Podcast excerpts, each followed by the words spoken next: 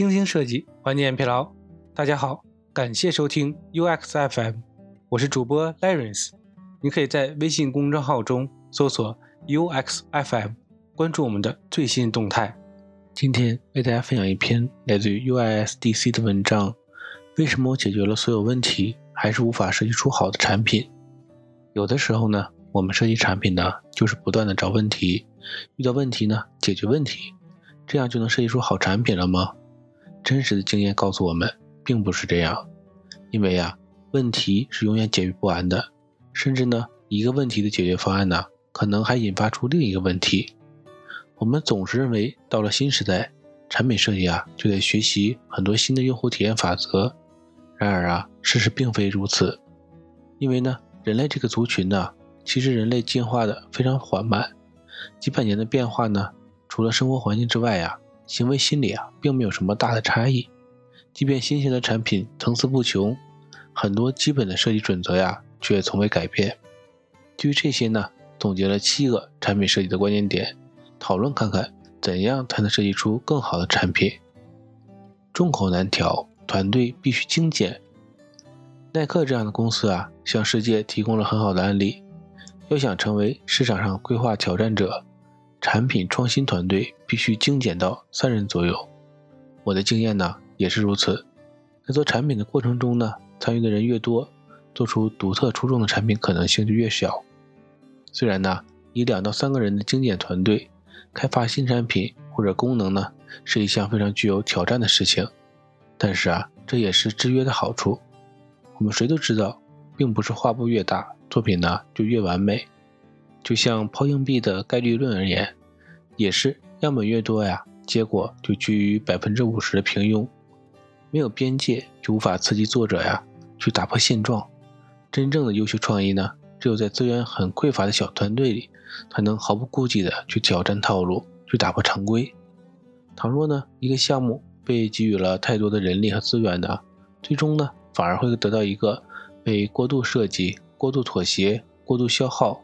而特色呀不够鲜明的产品，因为呢太多人的瞩目下，很多没有必要的问题啊被不断的提出，团队呢为了解决各种问题呢而疲于奔命，反倒是啊忽略了最核心的东西。马云说钱太多也是问题，难不成讲的就是这个呀？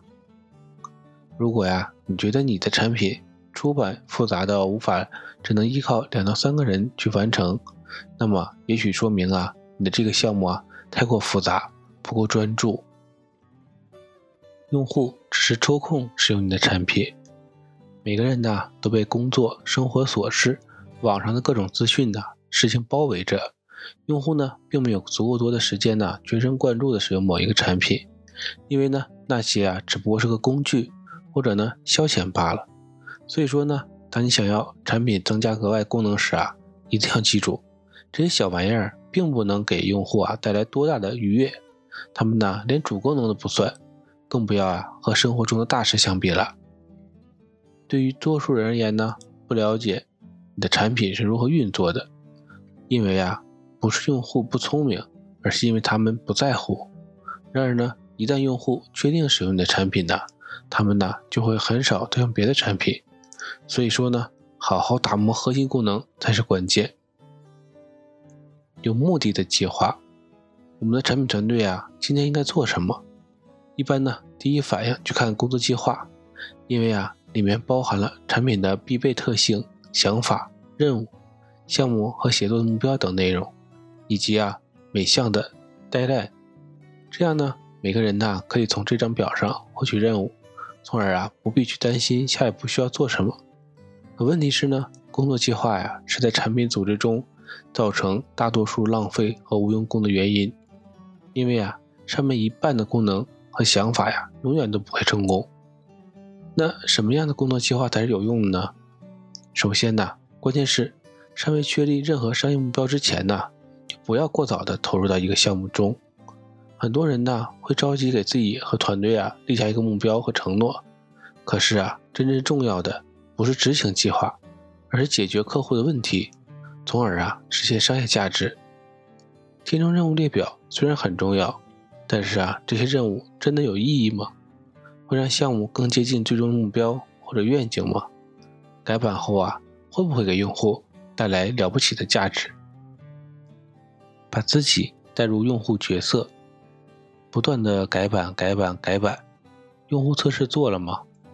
与其啊在会议室坐着讨论虚无缥缈的愿景啊，不如离开电子屏幕前，与用户啊一起在真实的世界中寻找产品的答案。我经常觉得上台演讲或者表演很不舒服，一开始啊以为是自己的问题，好多年后啊才想明白其中的原因。舞台灯光照射进我们的眼睛，进而啊阻碍了注意力。过去啊在警察审判犯人的时候就是这样。把光啊打在嫌疑犯身上，等他说话。但是呢，在演讲过程中，演讲者呀不知道到底哪个环节出了错，所以呢，他们将自己无法集中注意的原因呢归咎于舞台。那为什么会出现这种情况呢？因为呀，灯光工程师只把观众当用户，而忽略了演讲者的感受。人为失误是无可避免的。有没有发现？很多节省时间为目的的 App，其实啊未必为我们省下想象中那么多的时间。比如呢，门票预订的 App，可能让我们花费很多时间阅读和填表；例如打车应用，可能啊让我们花费很多时间在选择和沟通目的地；比如地铁支付二维码，可能啊因为地下网络问题或者手机速度问题啊，让我们在入口前等待。甚至呢，有的产品呢，如果设计的不好，操作界面比较困难，导致花费时间呢比线下路径更多。在用户操作的决策过程中呢，出现大多数错误啊，或者没必要的步骤，是因为呀，我们把人当成了机器，并非人类。我们呢不应该将人为的失误当做不好，更多的时候呢，我们只是不擅长或者生物原因上的不适合做。我们需要消除错误这个概念，并且呢，需要认识到。人们呢可以使用辅助的手段，使其目标和想法呀转化为技术的某种合适的形式。不要着急解决问题。唐诺曼呢在设计心理学中写道：“他不会去解决很多要求解决的问题，为什么呢？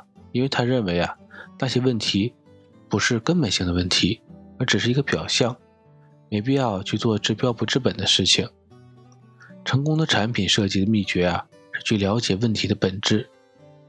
商务管理人士呢，会用 Excel 去展示所需要的分析内容，解释如何以最有效的方式去解决问题。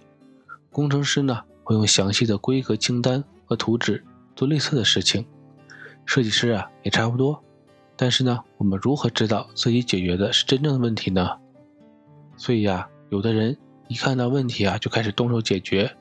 这真的不是明智之举，在真实的世界中啊，问题并不会自己打包整理好，很多容易被发现的问题啊，仅仅是表象，没有深入的研究就看不到问题的本质。江山易改，本性难移。由于科技的快速发展呢，我们总有种期待，觉得呢，人类啊应该越来越聪明，在行为上呢也发生了很大的改变，但是呢，我们忘记了。人类的思维模式变化呀是缓慢的，你所掌握的关于人类的行为知识，哪怕过了五十年都不会过时。虽然呢，技术在日新月异，人类和文化的改变呢却是缓慢的。就像法国人有句话，用中文来说呢，就是万变不离其宗。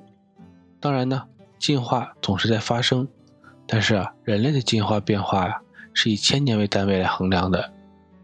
例如，唐诺曼呢，在一九八八年出版了他著名的设计心理学，并在呢二零一四年呢再版。其实呢，书中原理不变，唯一改变的就是装订的排版。我们呢依然在为增加多少功能或者了解顾客而苦苦挣扎。我相信呢，我们将持续为此苦恼，不知何时结束。无论时代如何变迁呢，以人为本的核心呢都不会变。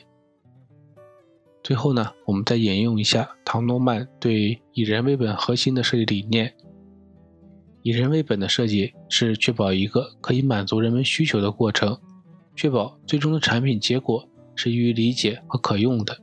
它可以完成被人们所期待的任务体验的过程呢也是积极和有趣的。今天的内容就到这里了让我们期待下期的精彩内容。你可以在播客的文稿中找到我们的联系方式欢迎给我们投稿或者提出建议让我们一起把节目做得更好。